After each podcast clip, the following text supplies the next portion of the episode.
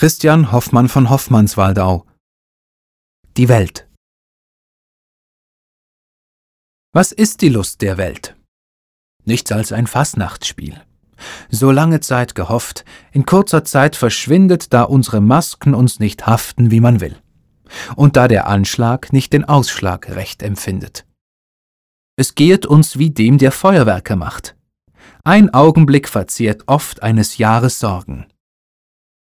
Man schaut, wie unser Fleiß von Kindern wird verlacht. Der Abend tadelt oft den Mittag und den Morgen. Wir fluchen oft auf dies, was gestern war getan, und was man heute küsst, muss morgen Ekel heißen.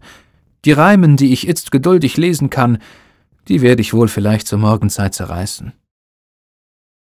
Wir kennen uns und dies, was unser ist, oft nicht. Wir treten unseren Kuss oft selbst mit steifen Füßen. Man merkt, wie unser Wunsch ihm selber widerspricht und wie wir Lust und Zeit als Sklaven dienen müssen.